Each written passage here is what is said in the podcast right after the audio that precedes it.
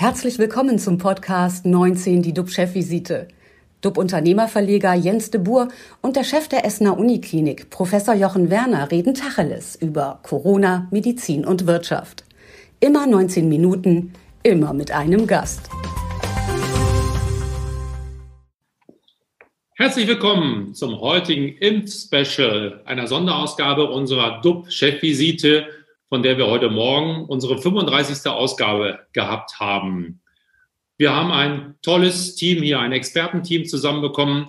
Mein Name ist äh, Jens de Boer, ich bin Verleger der DUB Unternehmermedien und äh, mit an Bord, wie eigentlich jeden Morgen, ist mein Kollege und Experte Professor Dr. Jochen Werner. Er ist Chef der Uniklinik Essen. Hallo Jochen. Hallo lieber Jens, äh, hallo liebe alle Zuhörerinnen und Zuhörer, Zuschauerinnen und Zuschauer. Ganz herzliche Grüße aus Essen und ich will direkt starten, damit wir keine Zeit verlieren und möglichst viele Fragen beantwortet bekommen. Und deswegen stelle ich ganz kurz unsere Expertenrunde vor. Wir haben hier zum einen und das dann in alphabetischer Reihenfolge den Impf- und Biotech-Visionär Dr. Friedrich von Bohlen. Er ist äh, neben verschiedenen anderen Ämtern auch Aufsichtsrat von CureVac, deren Gründer Dr. Ingmar Hör die mRNA-Technologie entdeckt hat. Weiterhin freuen wir uns sehr auf Professor Dr. Ulf Dittmer, der Chefvirologe der Essener Uniklinik, dann auf Frau Dr. Ruth Hecker, Vorsitzende des Aktionsbündnisses Patientensicherheit und auf Dr. Stefan Hofmeister, stellvertretender Vorstandsvorsitzender der Kassenärztlichen Bundesvereinigung. Zudem haben wir noch zwei Journalisten an Bord. Ich begrüße ganz herzlich die Kollegen Burkhard Ewert. Er ist stellvertretender Chefredakteur der neuen Osnabrücker Zeitung. Und äh, dann haben wir noch Andreas Fettig da. Er ist Chef vom Dienst von der Westdeutschen Allgemeinen Zeitung, besser bekannt als WATZ. Sie beide haben Leserfragen mitgebracht, die wir gleich beantworten werden. Starten wir aber zunächst mal mit unseren Experten und ich würde Sie bitten, die lieben Experten, dass Sie uns vielleicht ein kurzes dreiminütiges Statement geben. Was äh, sind sozusagen gerade die oder was sind die größten Herausforderungen des Impfprogramms? Und äh, da würde ich ganz gerne mit Dr. Friedrich von Bohlen starten. Ja, vielen Dank. Äh, die Frage kommt jetzt ad hoc, aber, aber ich bin müde. Ähm, ich, ich, ich denke, also ich bin ja kein Virologe und ich bin auch kein Arzt, um das vorwegzunehmen. Ich denke, es gibt zum einen natürlich die Frage nach der Wirksamkeit und dem tatsächlichen Schutz. Also wir wissen ja zum Beispiel, dass die Impfstoffe unterschiedliche Antikörper und zelluläre Antworten hervorrufen. Es ist heute noch nicht so ganz genau klar, jedenfalls aus meiner Sicht, weiß nicht, Herr Dittmar, vielleicht wissen Sie das besser, welche genauen Antikörperhöhen oder zellulären Mengen, sage ich mal, wirklich für wie lange für Schutz sorgen. Das heißt, das ist mal eine, glaube ich, Ungewissheit und, und die kann auch heute nicht aufgeklärt werden, denn Covid ist ja nicht mal ein Jahr alt. Das ist dann das nächste Thema, die Unsicherheit von vielen Menschen mit den vor allem neuen Impfstoffen, zum Beispiel mRNA. Ja, da gibt es ja noch gar kein Produkt auf dem Markt. Ja, wie ist das zu verstehen und ist das sicher? Und habe ich noch nie von gehört. Ich meine, es macht sicherlich keinen Sinn, hier äh, eine Schnellvorlesung in Molekularbiologie zu machen, aber ich denke, dass das Thema einer, einer fundierten Aufklärung zu diesem Impfstoff und auch zu der Wirkweise dieser Impfstoffe enorm wichtig ist. Und das ist leider nicht auf, Entschuldigung, den Vergleich Bildniveau zu erreichen. Da muss man schon mal ein ganz bisschen tiefer in den Maschinenraum reingehen. Dann ist es natürlich das logistische Thema. Ähm, wie kann man in kurzer Zeit erstens diesen Impfstoff produzieren? Ja, auf der einen Seite wissen wir ja nicht bis zur Zulassung, ob es zugelassen wird. Auf der anderen Seite, wenn es zugelassen ist, wollen acht Milliarden Menschen eine Impfung haben. Die Gleichung geht nicht auf. Ja, also von daher gesehen, wie, wie, wie organisiert man das? Ähm, und dann natürlich die Frage, was machen wir bei Mutationen, bei Mutanten, bei Varianten? Also die Evolution mutiert uns alle dauernd. Also die Erkenntnis, dass es Mutanten gibt, ist jetzt für mich nicht besonders überraschend. Die Frage ist eher, welche von diesen Mutanten werden von den bestehenden Impfstoffen nicht adressiert? Sind die wirklich relevant und, und, und wie gehe ich dann damit um? Also ich habe einfach mal versucht, so ein paar Fragen aufzuwerfen, die mir so entgegengetragen wurden. Ähm, aber vielleicht letzter Satz, bevor ich dann weitergebe. Ähm, so, so, so, so sehr uns Corona in vielen Dingen das Leben schwer macht und auch getroffen hat.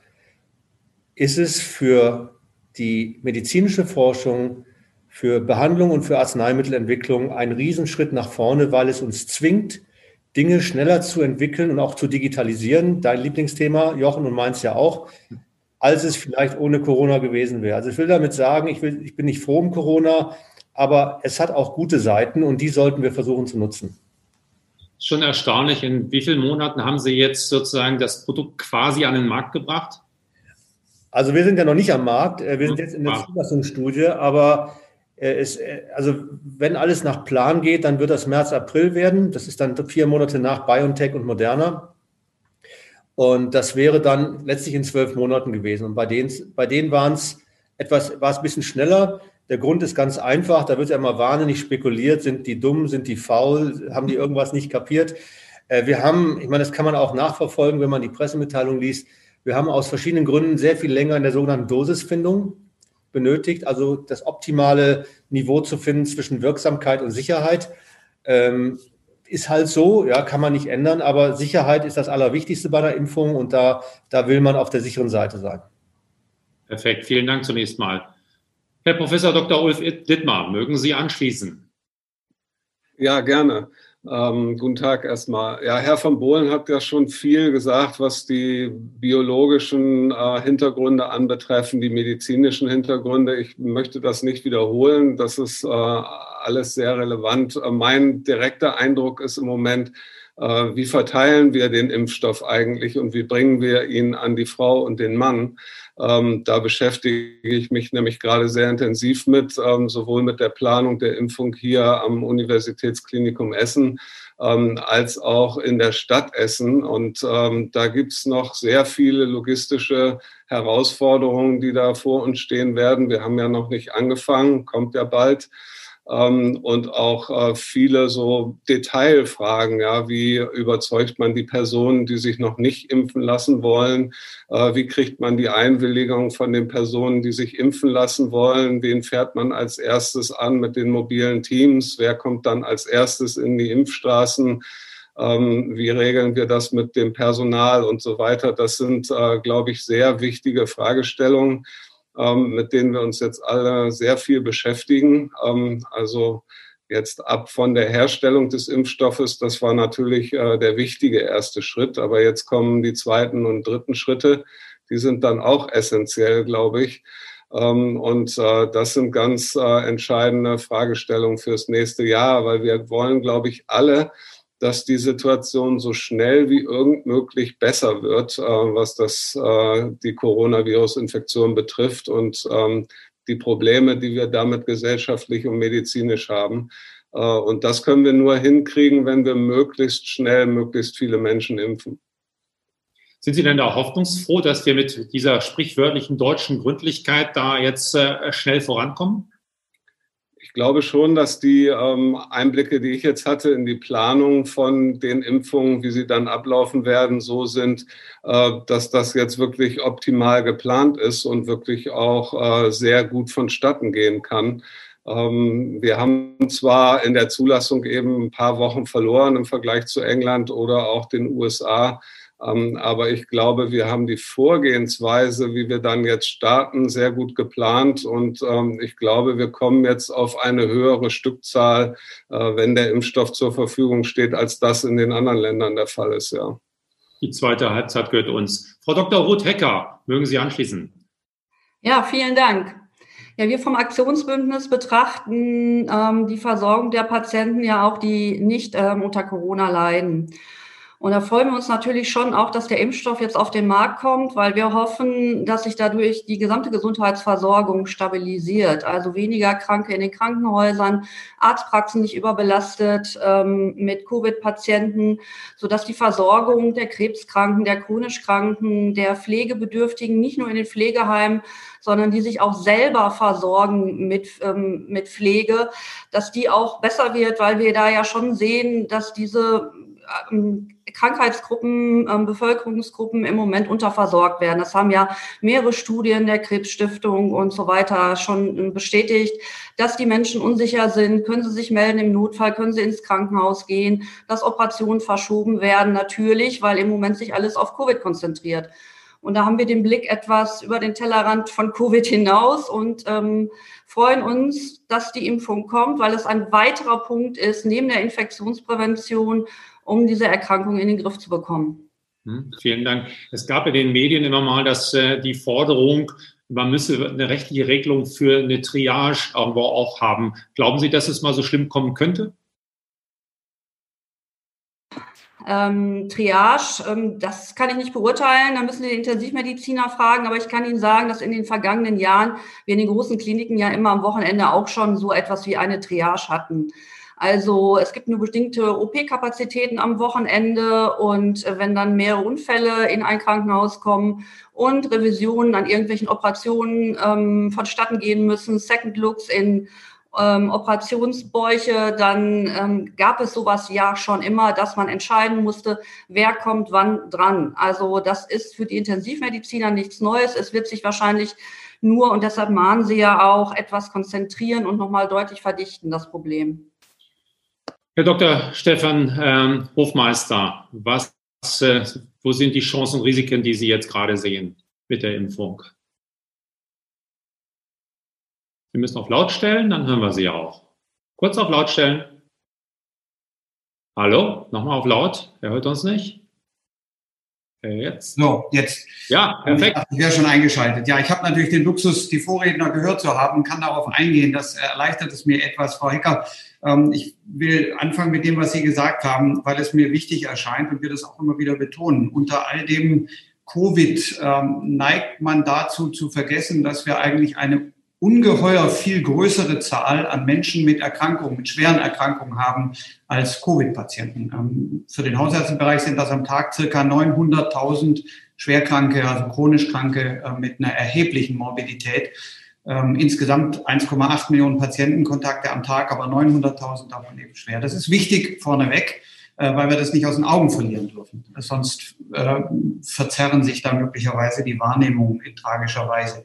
Zum Impfen. Ähm, ich baue auf meine Vorredner auf und leiste mir den Luxus, gar nicht mehr über die Frage der Wirksamkeit und der Sicherheit zu sprechen, weil das ist ja vorgegeben. Und ähm, ich glaube, für uns ist entscheidend, jetzt in einer wirklich generalstabsmäßigen Organisation ähm, den Impfstoff auch an den Mann und an die Frau zu bringen. Und dazu gehört als allererstes Vertrauen zu einer Impfung, insbesondere einer neuen Impfung, Herr von Bohlen hat es angesprochen, mit neuen Wirkmechanismen, die es so noch nicht gab, jedenfalls nicht in breiter Front, ähm, gehört Vertrauen. Und ich glaube, es ist deswegen ganz wichtig gewesen, hier sehr sorgfältig äh, die Zulassung zu durchlaufen, ohne Abkürzungen, um wirklich sagen zu können, man hat alles Menschenmögliche getan, um sagen zu können, wir haben jetzt Impfstoffe und die werden auch nach allem, was wir wissen, sicher sein und die werden auch wirksam sein. Das ist Ad 1. Ad 2 wir haben zurzeit Impfstoffe, die ungeheuer aufwendig sind, was die Logistik angeht. Das heißt, sie sind deshalb so schwer auszurollen, weil sie bei minus 70 Grad transportiert und gelagert werden müssen.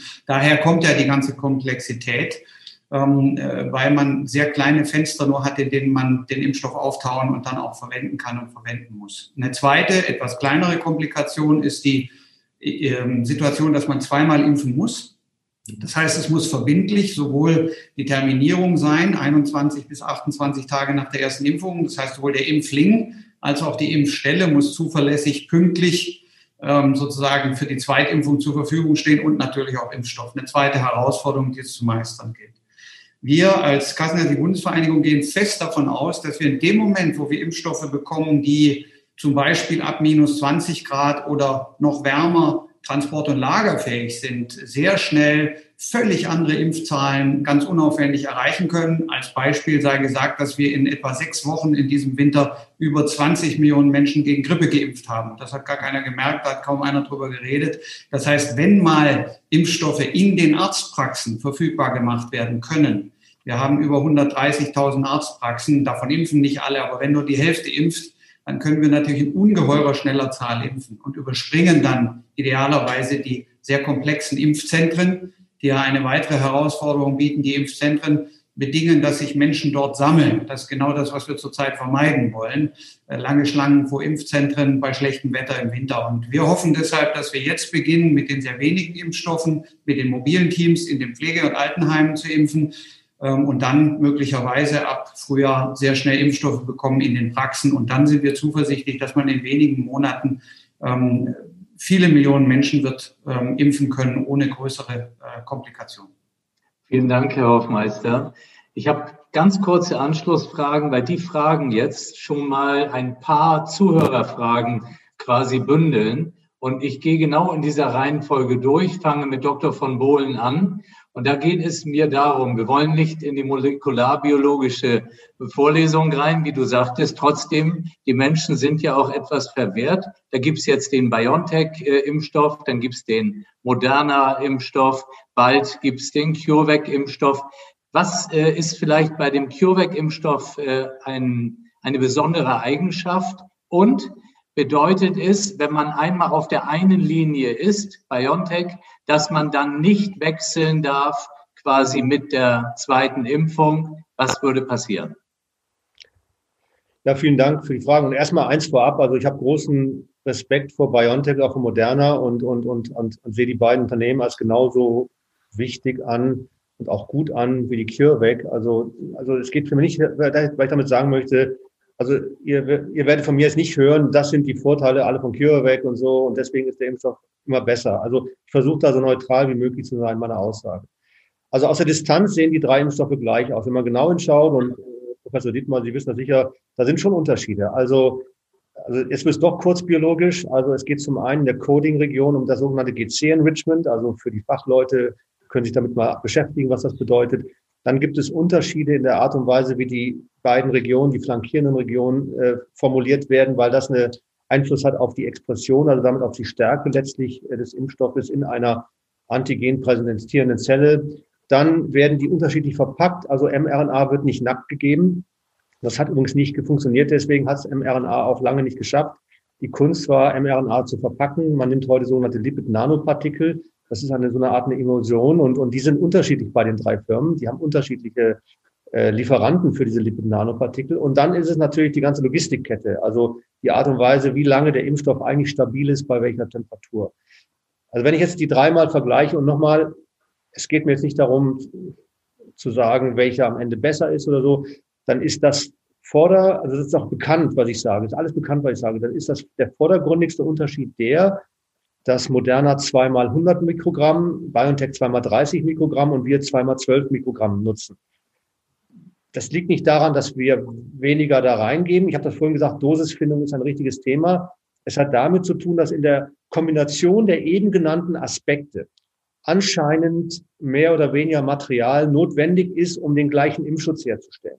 Das ist jetzt mal für einen Patienten völlig irrelevant. Ich meine, 100 Mikrogramm ist auch nichts.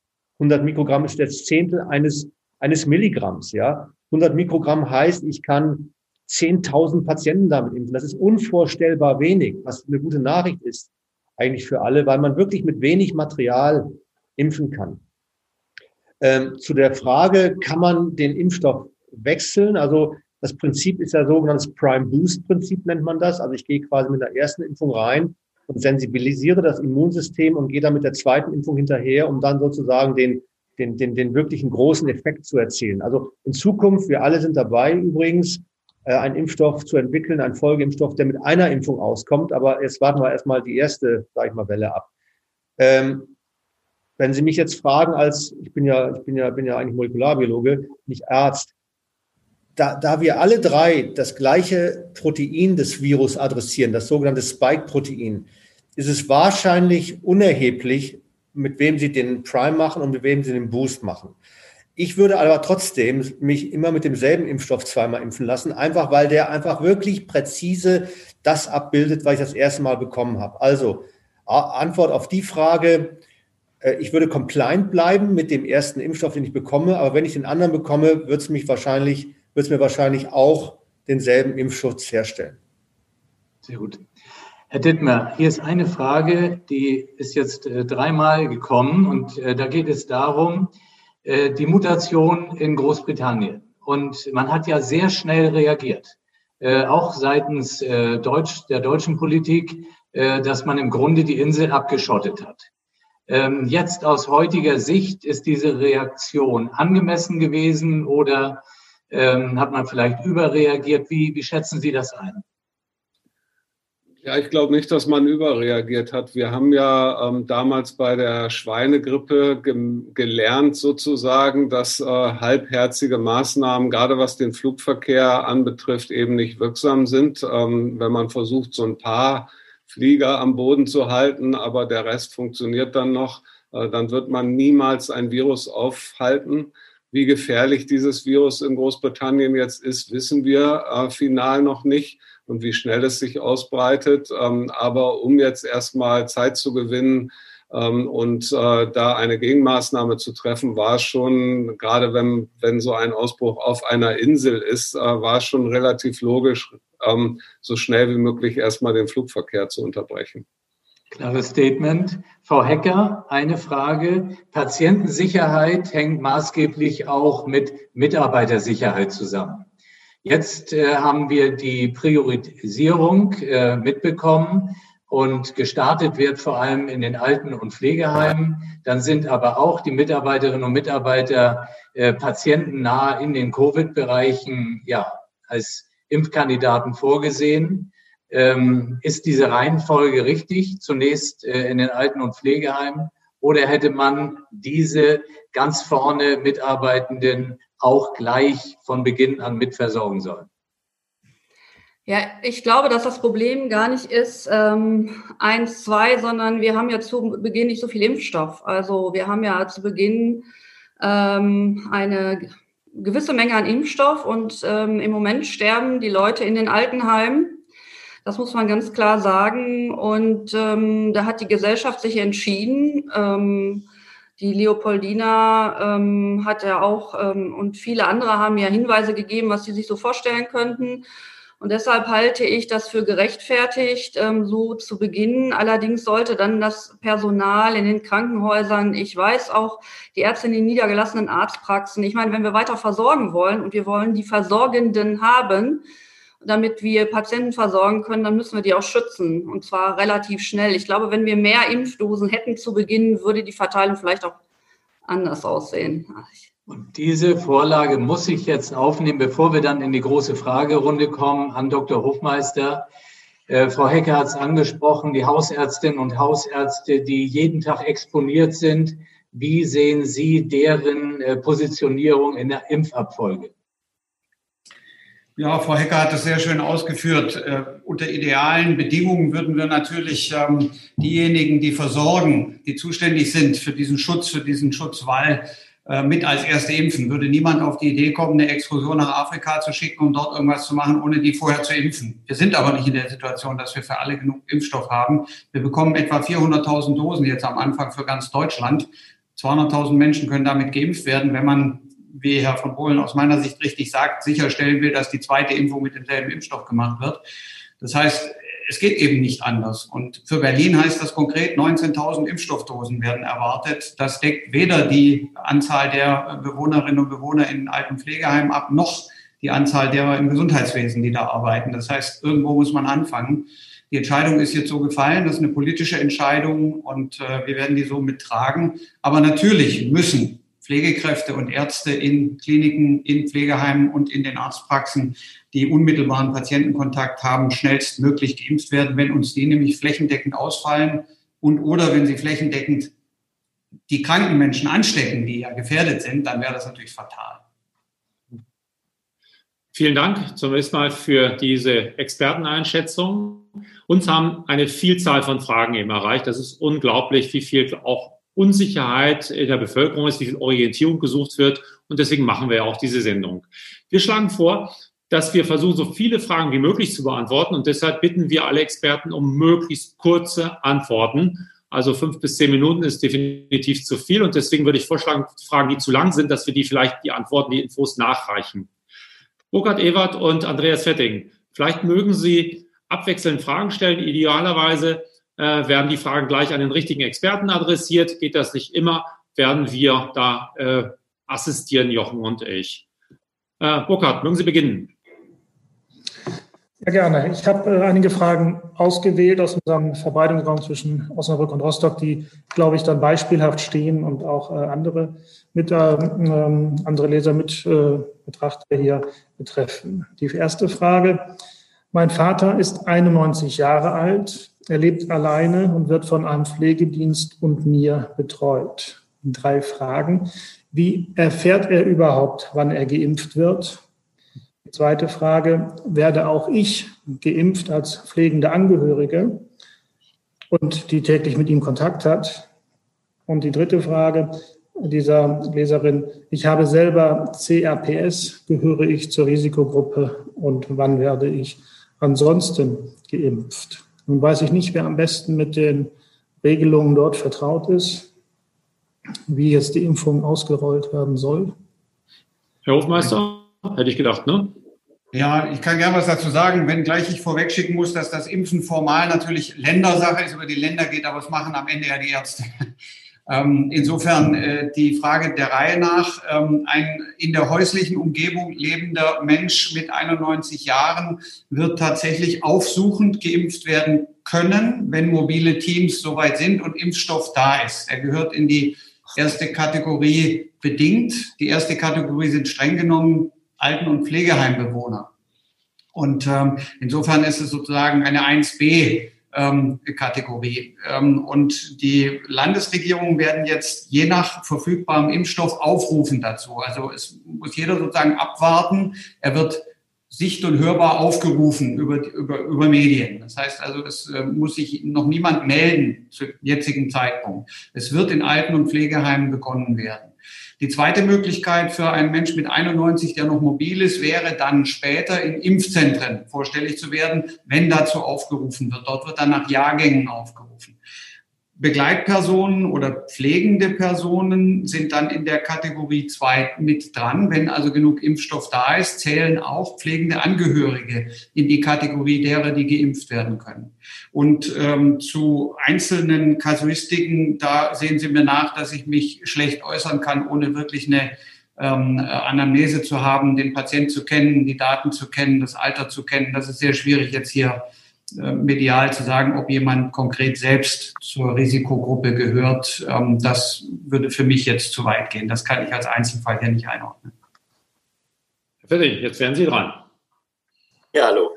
Ähm, erstmal hat mich überrascht, wie viele Fragen gekommen sind und ähm, ähm, es äh, gibt eine, die schließt sich praktisch an diese, die gestellt worden ist, an, die ähm, der Wirkung der Impfung. Ähm, wird die Weitergabe der Krankheit verhindert, ähm, wird, ähm, ähm, wird, die, äh, wird verhindert, dass man erkrankt. Ähm, also das ist die Frage, die sich dran richtet, wenn jemand also zum Beispiel jemand Alten pflegt, der schon geimpft wurde, läuft er dann Gefahr, sich trotzdem noch zu infizieren. Das war häufig gestellt. Jetzt ist die Frage, ich habe es nicht ganz verstanden, äh, weil die, die Technik hat ein bisschen Streich gespielt. Hat jemand die Frage ganz verstanden? Und ja, Herr Dittmar meldet sich perfekt. Ja, ich glaube, ich habe die Frage verstanden und ähm, ich denke, das meiste kann man auch beantworten, wenn auch noch nicht alles. Ähm, es ist so, dass wir ja grundsätzlich zwischen zwei verschiedenen Arten des Schutzes unterscheiden. Einmal die sterile Immunität, das heißt, jemand, der geimpft ist, kann gar nicht sich infizieren. Ähm, und dann der Schutz vor der Erkrankung. Also man kann sich infizieren, aber erkrankt dann nicht. Ähm, es gibt verschiedene Impfstoffe, die wirken so oder so. Ähm, wir denken, dass anhand der klinischen äh, Daten, die wir aus den Phase 3 Studien haben äh, und sehen, dass es eher sich um eine sterile Immunität äh, handelt weil aus den äh, Geimpften haben sich nur ganz, ganz wenige infiziert überhaupt. Ähm, aber ob die das Virus weitergeben können, diese wenigen Personen, die dann doch infiziert worden sind und äh, fast alle bis auf, glaube ich, eine Ausnahme kaum erkrankt sind, äh, ob die infektiös sind für ihre Umgebung, das wissen wir noch nicht, weil es handelt sich um eine weniger Handvoll Personen, wo das aufgetreten ist. Und ich glaube, wir brauchen jetzt mehr Geimpfte, um sagen zu können, dass die, wo der Impfstoff nicht funktioniert hat, äh, ob die das Virus noch weitergeben können, ja oder nein, diese Frage können wir noch nicht beantworten. Okay. Ich habe noch eine Frage an Herrn von Bohlen. Sie sagten, beziehungsweise es kam eben auf, dass die Hausärzte erst äh, tätig werden können, wenn der Impfstoff nicht so extrem gekühlt werden muss. Wer von den Impfstoffproduzenten kommt denn da in Frage, das zu produzieren? Sind Sie dann vorderster Linie oder gibt es dann ganz andere Anbieter, die dann zum Zuge kommen, weil eine andere Technologie dafür vonnöten ist? Also im Augenblick kann ich nur das berichten, was, was veröffentlicht ist und das kann auch jeder, jeder nachlesen. Also man muss ja, was man ja machen muss als, als, als Produzent eines Arzneimittels oder eines Impfstoffs, man muss sogenannte Stabilitätsnachweise liefern für, dafür, dass das sogenannte API, das Active Pharmaceutical Ingredient oder der Impfstoff tatsächlich, sage ich mal, auch wirksam ist. Und da, ich meine, kann man sich vorstellen, man kann in neun oder zwölf Monaten natürlich nur gewisse Stabilitätsstudien machen, die in neun oder zwölf Monaten gehen. Geht ja nicht anders. So, und da hat CureVac zeigen können, dass der Impfstoff also bei Kühlschranktemperatur, das ist vier Grad oder fünf Grad, drei Monate lang stabil ist. Die anderen beiden, bei den anderen beiden ist glaube ich, ein bisschen kürzer. Ich sage aber jetzt nicht, dass es daran liegt, dass der Impfstoff instabiler ist. Das kann einfach auch daran liegen, dass sie diese Art von Stabilitätsprüfung so noch gar nicht gemacht haben. Aber die Regulatoren verlangen ganz klar, man darf nur das ausliefern und das anwenden, was auf dem sogenannten Label steht. Also ich gehe mal davon aus, dass sich das bei den anderen noch verbessern wird wo wir hinwollen, wo wir alle hinwollen, und das ist vielleicht noch so ein Ausblick, äh, mRNA kann man auch gefriergetrocknen. Wir wissen das. Und man könnte mit gefriergetrockneter mRNA bei Raumtemperatur oder bei normaler Temperatur zum Beispiel verschiffen. Also gerade, sage ich mal, für Regionen, äh, die sehr warm sind, ist das natürlich wichtig, weil da kannst du eine minus, minus 80 Grad Kühlkette überhaupt nicht aufrechterhalten. Und so ein gefriergetrockneter Impfstoff, den du, sage ich mal, an so ein zentrales Auslieferungslager irgendwo am Äquator lieferst, und dann vor Ort sozusagen erst aufgesaugt oder, oder, oder, oder verdünnt wird, das wäre natürlich die perfekte Lösung. Und auch da, wie gesagt, zeigt die mRNA, dass sie erstaunlich stabil ist, wenn man das tut. Also das ist jetzt noch nicht im Label drin, aber da sind wir alle drei dran. Das kann, also wir sind dran und ich glaube, die anderen beiden auch dran. Herr Ewart, würden Sie weitermachen? Äh, ja, gerne. Ähm, eine Frage bezieht sich auf die Meldungen, die es ja auch gab, dass es allergische Reaktionen ähm, gesehen worden sind bei Impfungen.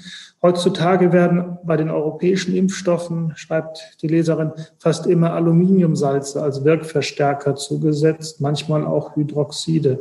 Von Aluminiumionen ist schon länger bekannt, dass sie toxisch und allergen sind, weshalb sie zum Beispiel in Deos äh, gar nicht mehr verwendet werden. Die Frage also, ist der zugelassene Impfstoff von BioNTech oder ein anderer in der Zulassung befindlicher Impfstoff frei von solchen Zusätzen? Also äh, lassen Sie mich das gerade bitte beantworten, weil, weil ich glaube, ich, ich komme da sozusagen direkt aus dem Maschinenraum. Ähm, also man gibt diese, was Sie, also man muss, man muss zwei Dinge unterscheiden. Also die, die Zusatzstoffe, die man gibt, damit der Impfstoff besser wirkt, sogenannte Adjuvantien, und dann, ich sage mal, andere Zusatzstoffe, damit das Ganze besser stabil ist. Und also Aluminiumhydroxid ist ein sogenanntes Adjuvant. Das braucht mRNA nicht, weil mRNA, Entschuldigung für die Biologie, ist Autoadjuvant. Die Natur hat sozusagen uns also sehr, sehr sensibilisiert für mRNA. Das braucht kein Adjuvant. Ja, das ist, das hilft sich selber. Aber äh, um jetzt bei der mRNA zu bleiben, da kenne ich mich mal am besten aus. Also das ist ja nicht nur Lipid-Nanopartikel drin, es sind auch noch andere kleinere, sage ich mal, Stoffe drin wie Polyethylenglykol, ein Stabilisator. Und das kann in gewissen Situationen, sage ich mal, bei Menschen, die ein gewisses Allergieprofil haben, zu einer Allergie führen. Äh, ich erwähne das deshalb, weil ähm, ich denke, ich denke, was man wird tun müssen, und da schaue ich aber auf die Kollegen, die einfach näher am Patienten dran sind, man muss diese Allergiker identifizieren und entweder muss man die mit anderen Impfstoffen äh, impfen, wobei jeder Impfstoff hat irgendwas drin, sage ich mal unter uns. Und das Zweite ist, man muss die dann einfach vielleicht engmaschiger betreuen, im Sinne von, da muss er halt einen Tag im Krankenhaus bleiben oder so, weil die Alternative ist ja nicht zu impfen und ich, das, das kann auch nicht die bessere Lösung unter Umständen sein. Also lange Rede, kurzer Sinn. Wir reden hier über eine sehr, sehr, sehr kleine Gruppe, aber die müssen wir schützen, weil die ist gefährdet. Ich glaube zu verstehen, wir glauben zu verstehen, was bei der mRNA das Thema ist. Und da muss man die entsprechenden Maßnahmen auf der ärztlichen Seite treffen, dass diese Patienten geschützt sind.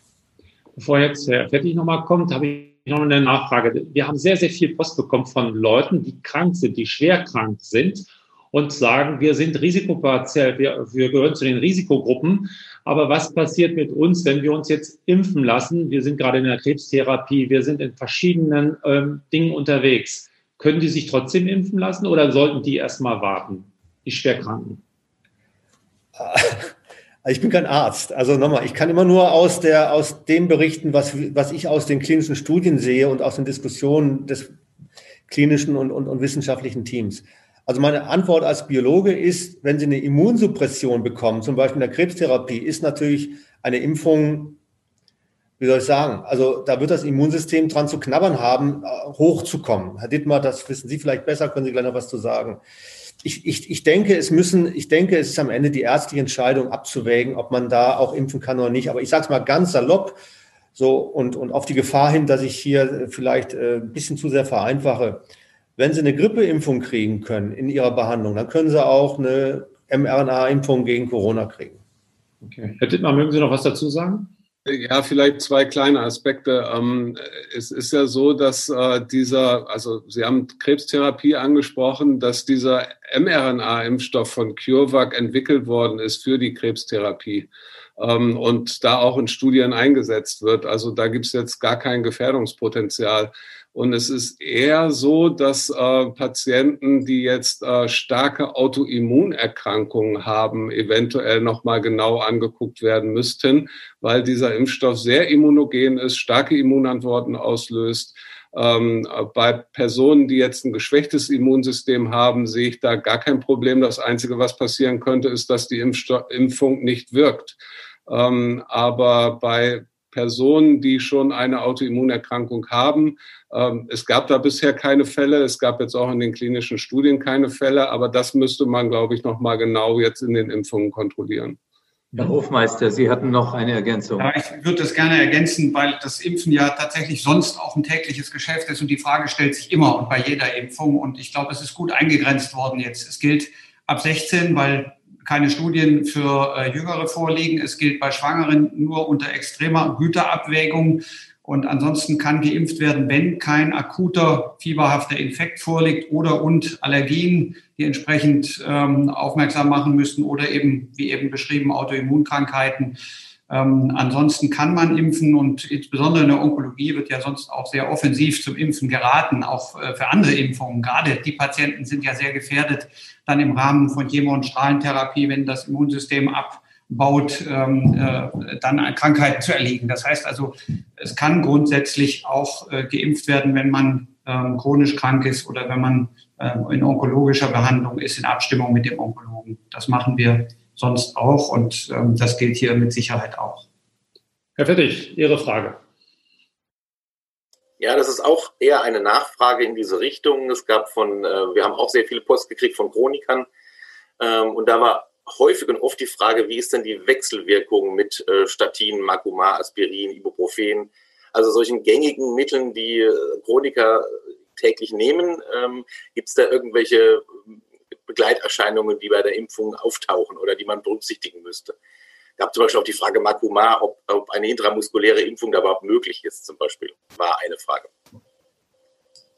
Hm, also, wenn ich darf, zu Makoma ist relativ einfach. Bei Makoma gilt immer, wenn ich EM impfen muss, dass äh, mit ungeheurer Vorsicht geimpft werden muss, da es natürlich zu ähm, stärkeren Nachblutungen oder Einblutungen kommen kann. Ähm, aber das hat jetzt mit dem Impfstoff oder mit dem mit Covid nichts zu tun, sondern mit der physikalischen Maßnahme des Piekses und des Einbringens von Flüssigkeit ins Muskelgewebe.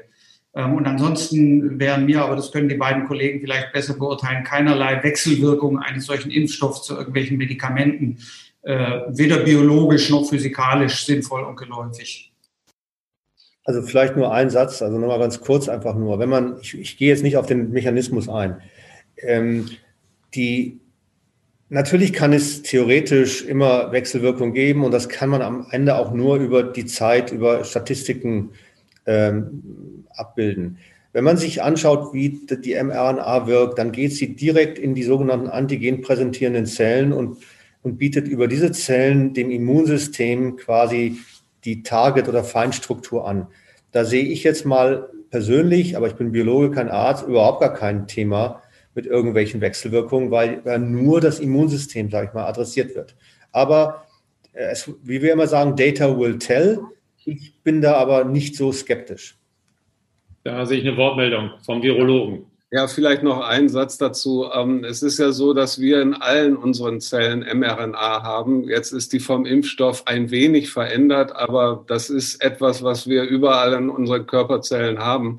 Äh, und insofern kann man da sich jetzt keine Wechselwirkung mit irgendwelchen Medikamenten ähm, ausdenken. Äh, das würde biologisch keinen Sinn machen. Mhm. Herbert. Ähm, verbreitet, ich schließe an an die Immunreaktionen, ähm, sind Schilddrüsenerkrankungen als Autoimmunerkrankung. Besteht da ein Risiko bei Morbus Basedow beispielsweise, sagt ein Leser. Na, wer, wer traut sich? Ja, bitte mal. Ja, ich habe das äh, nur ganz kurz ja eben schon mal anklingen lassen. Ich glaube, ähm, das ist was, äh, Autoimmun, Autoimmunerkrankung und ähm, so Schübe oder sowas nach Impfung, das äh, muss noch genau kontrolliert werden jetzt bei, bei der Impfung. Das ist sicherlich schon in Teilen in den klinischen Phase 3 Studien gemacht worden, ähm, aber eben mit äh, dann letztendlich 25.000 äh, Probanden und nicht mit vielen hunderttausend. Ähm, das ist was, was wir jetzt als Nachverfolgung nach den Impfungen genau beobachten müssen. Hier Darf ich nachfragen, was, ja, ich kurz nachfragen, dass wir es vielleicht etwas präziser haben. Ähm, was soll jemand tun mit Morbus Basedow? Sich trotzdem impfen lassen, um dann hinterher zu gucken, was passiert? Oder das, das, darauf liefe es ja hinaus, wenn Sie das so sagen.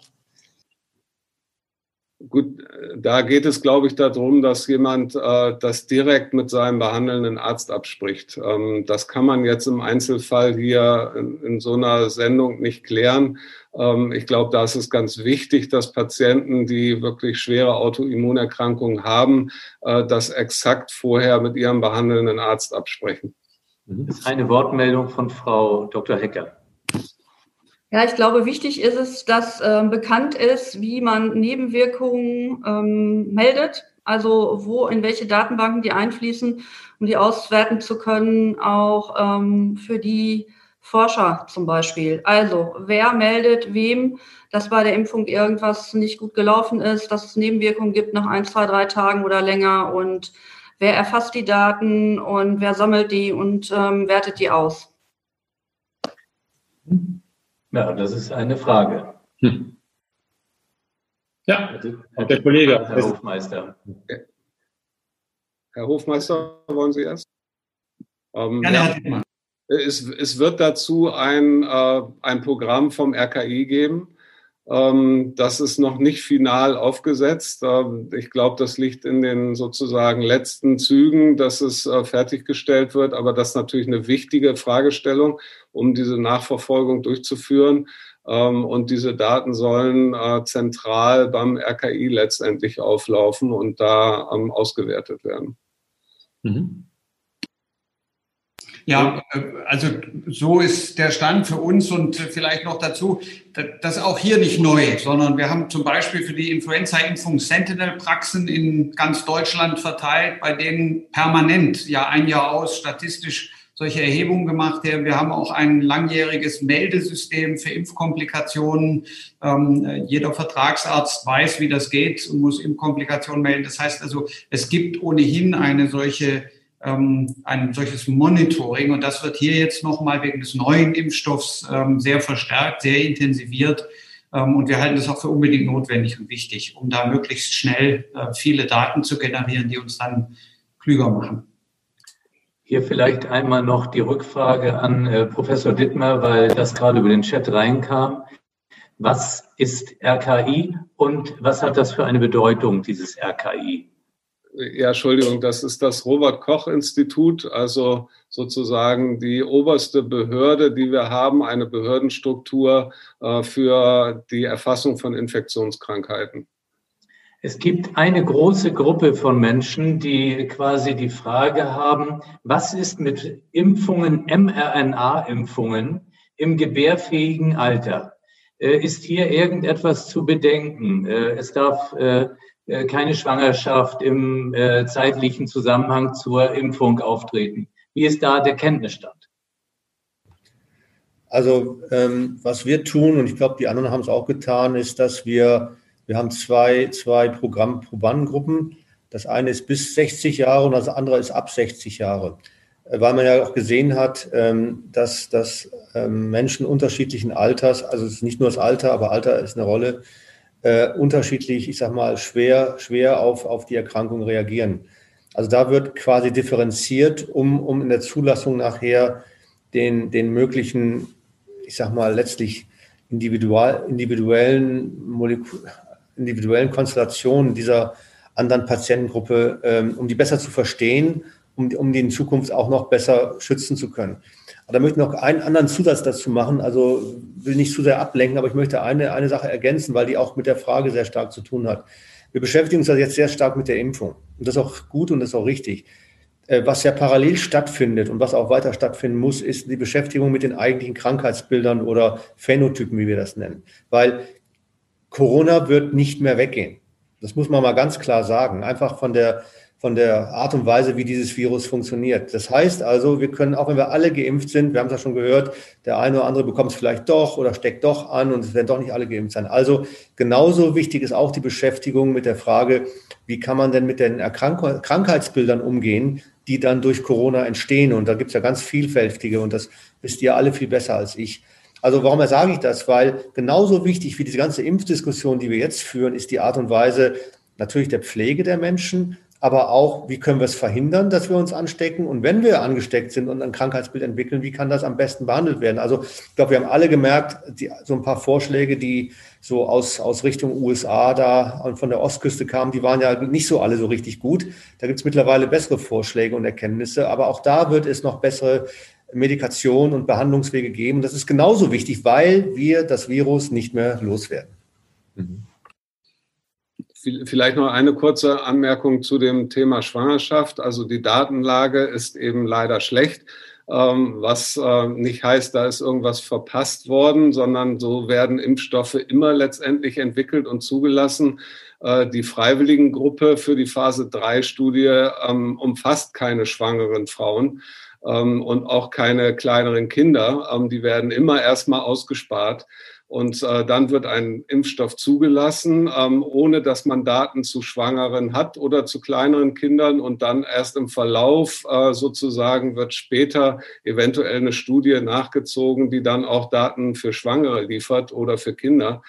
Ähm, das heißt, wir haben im Moment noch keine Daten und deswegen ähm, ist es hier so, dass man das auch mit seinem Arzt unbedingt im Detail absprechen äh, muss allerdings wissen wir, Herr Werner, Sie wissen das genauso gut wie ich und hören das jeden Morgen in der Krankenhauseinsatzleitung. Schwangere sind offensichtlich sehr gefährdet, was die Infektion mit äh, dem Coronavirus anbetrifft und schwere Verläufe zu haben. Äh, deswegen würde ich auf keinen Fall äh, eine Schwangerschaft äh, jetzt da ausschließen wollen, dass man auf keinen Fall impfen darf.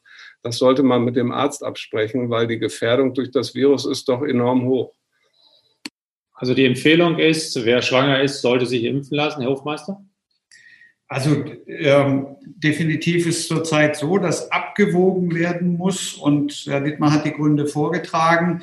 Ähm, ich, ich lehne mich mal ein bisschen aus dem Fenster. Herr von Bohlen, Sie haben es ja auch versucht zu, zu beschreiben. Wenn ich mir den Wirkmechanismus des mRNA-Impfstoffs vorstelle und die Stoffe, die mit dabei sind, von denen wir schon gehört haben, viele sind gar nicht mit dabei, die anderen, dann, dann ist es tatsächlich auch ein bisschen schwer, sich vorzustellen, warum Schwangere besonders gefährdet sein sollten durch diesen Impfstoff. Also ich würde äh, allein durch den Biomechanismus des Impfstoffs jetzt nicht erkennen können, warum eine besondere Gefährdung vorliegt. Das ist noch kein, kein Grund, jetzt äh, uns in Sicherheit zu wiegen, aber unter dem Aspekt würde ich Patientinnen bei mir so beraten, dass ich sage, sie haben ein möglicherweise äh, zum Beispiel durch ihr Umfeld erhöhtes Risiko, wirklich auch sich äh, anzustecken. Und sie haben ein erhöhtes Krankheitsrisiko mit schwerem Verlauf. Und deswegen würde ich die Impfung dann bei einer sonst gesunden Schwangeren durchaus empfehlen. Ja.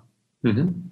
ja man, man, muss ja auch, man muss ja auch nochmal die Kirche im Dorf lassen. Ich meine, selbst, selbst wenn man den Beginn der Zulassungsstudien von BioNTech und Moderna vom Sommer nimmt, es, es, ich, das, das soll jetzt bitte respektvoll voll klingen, was ich sage, gibt es noch kein Baby, das geboren wurde, was, was, was, was sozusagen den gesamten Verlauf einer solchen Impfung durchgemacht hätte. Also es fehlen ganz einfach die sogenannten Observationsdaten. Deswegen muss ich natürlich als, als, als Arzt, der ich dieser Frage gestellt werde, muss ich besondere Vorsicht genießen lassen und ich sage mir mal mit, mit, allem, mit aller Vorsicht einer Schwangeren, die mit der Frage auf mich zukommt, umgehen. Auf der anderen Seite, Sie haben es gerade selber gesagt, Herr Hofmeister, ich meine, es ist ja so, das Embryo, wenn ich mich richtig erinnere, aus meiner Studienzeit, hat sich zwar viel verändert, aber ich glaube, das ist gleich geblieben, wird ja im Anfang über das Immunsystem der Mutter mitgeschützt.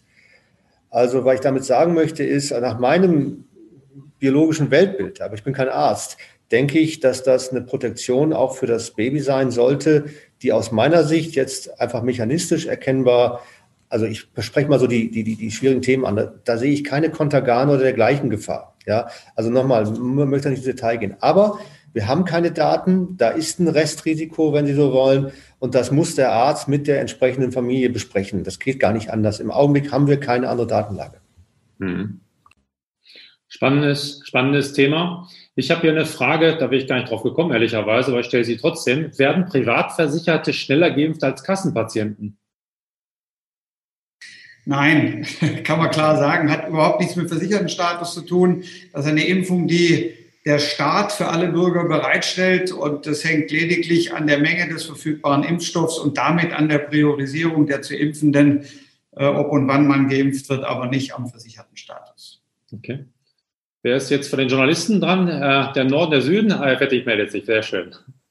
Ja, die Frage klang vorhin schon mal an. Ich möchte sie aber ein bisschen weiterfassen, weil sie ganz oft gestellt worden ist. Es gibt ganz viele Menschen mit Allergien, mit Pollen, Tierhaare, Laktose, Insektenstiche, Nüsse. Die haben sich alle gemeldet und haben gefragt, was ist denn nun? Muss ich einen anaphylaktischen Schock erwarten? Ähm, nach den Berichten aus Großbritannien, da gab es Einzelfälle.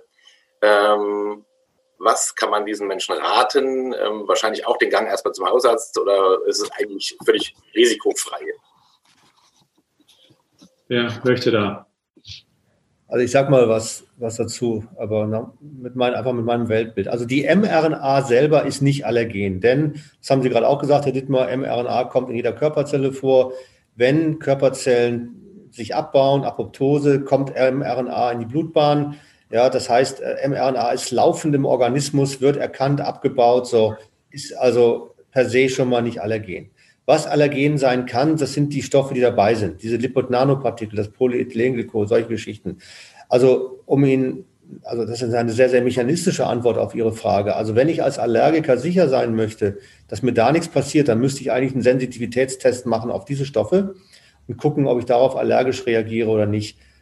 Das ist aufwendig, deswegen meine, meine Empfehlung aus der Distanz ist, mit dem Arzt das Thema ansprechen, sagen, was meine Themen sind, gemeinsam mit ihm durchsprechen, Risiken versus Chancen und wie gesagt, im, im, im schlimmsten Fall einfach in eine ein- oder zweitägige, ganz engmaschige Überwachung gehen, um gegebenenfalls medizinisch reagieren zu können, wenn es, wenn es da eine Reaktion gibt oder nicht.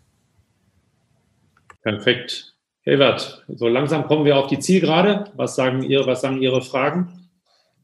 Ähm, ja, wenn das Impfen jetzt begonnen hat, wie lange ist Ihre Prognose?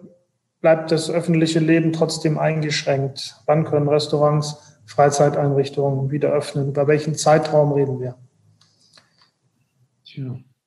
Tja, hätte mal, oh, Das ist ein bisschen Glaskugel natürlich. Ähm, ich denke schon, dass äh, es so sein wird, dass wir wir haben ja noch einen anderen Verbündeten ähm, im nächsten Jahr und das ist das Wetter. Ähm, ich glaube, dass äh, zu dem Zeitpunkt, wo der Frühling hoffentlich äh, sehr früh und sehr warm beginnt ähm, und schon relativ viele Menschen in Deutschland dann geimpft sein könnten, dass sich die Situation deutlich verbessern wird, weil dieses Virus äh, mag den Sommer nicht und verbreitet sich viel schlechter in den klimatischen Bedingungen des Sommers. Das haben wir auch in diesem Sommer gesehen. Ähm, und dann mit den Geimpften, auch wenn es noch keine Herdenimmunität ist, äh, sondern zu dem Zeitpunkt wahrscheinlich noch deutlich weniger, wird sich eine deutliche Verbesserung der Situation darstellen. Ähm, ob wir dann sozusagen, wer dann ins Restaurant gehen darf, äh, ob das die Geimpften sind oder die Nicht-Geimpften auch, ähm, das ist, glaube ich, eine gesellschaftliche Diskussion, die wir hier nicht führen können. Also sollten wir nicht nur Jingle hören, sondern auch Rudi Carell, wann wird es endlich wieder Sommer, ja. damit wir dann schnell wieder rauskommen können. Also, Sie merken schon, unsere Stunde neigt sich dem Ende und wir haben uns äh, aber vorgenommen, nochmal von jedem ein Abschlussstatement zu, äh, einzuholen. Und zunächst mal, mir hat es wahnsinnig viel Spaß gemacht, heute noch eine Stunde Biologie von Ihnen bekommen zu haben. Äh, es ist unglaublich, was man lernt und was man auch lernen muss, um das alles zu verstehen, um nicht in irgendwelchen Dingen zu verfallen, die uns da wegführen. Also wir sollten uns alle impfen lassen, habe ich gelernt. Und es gibt eigentlich keine Ausnahmen von der Regel. Und äh, die Marginalen müssen dann vielleicht nochmal zum Arzt gehen. Und äh, ich würde auch ganz gerne diese Runde, äh, wenn es irgendwie möglich ist, im Januar nochmal wiederholen, wenn wir zwei, drei Schritte weiter sind, im neuen Jahr angekommen sind und äh, würde alle Zuschauer einladen, wieder dabei zu sein. Und jetzt kommen wir vielleicht zu der Abschlussfrage ähm, die äh, ist eben, wann können wir Freunde und Familie wieder richtig in den Arm nehmen? Das geht ja jetzt nicht. Wann ist der Zeitpunkt, dass sie glauben, wir kommen so ein bisschen wieder in unsere Normalität zurück?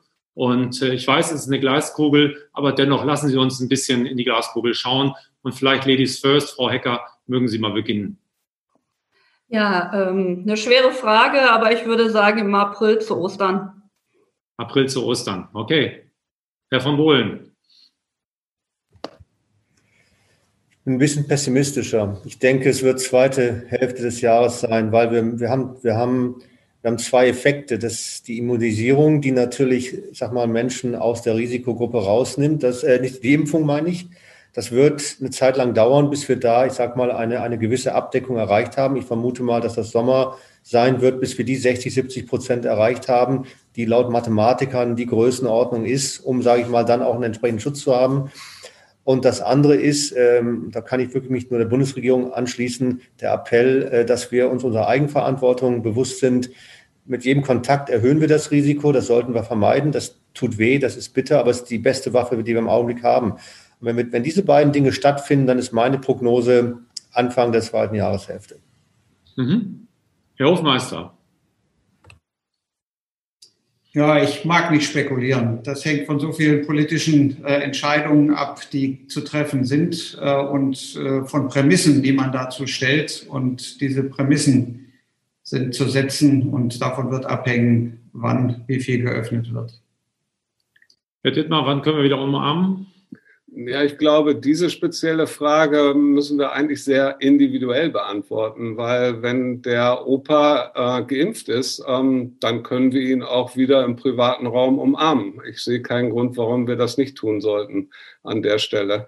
Ähm, das andere ist, was, wie wir uns im öffentlichen Raum bewegen. Ich glaube, da müssen wir weiterhin alle Hygienemaßnahmen einhalten, bis wir wirklich eine Herdenimmunität haben.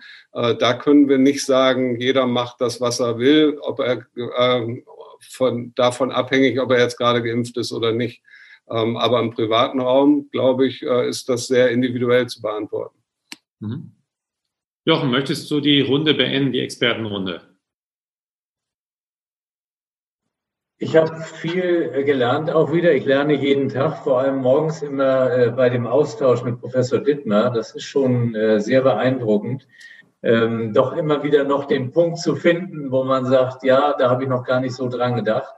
Das, was mich ein bisschen beunruhigt bei dem ganzen Thema, sind die Hausärztinnen und Hausärzte. Das muss ich einfach sagen, weil all die Fragen, die wir hier gestellt haben, damit sind ja die Menschen erstmal mehr oder weniger alleine gelassen dann äh, hören Sie solche Sendungen, lesen was.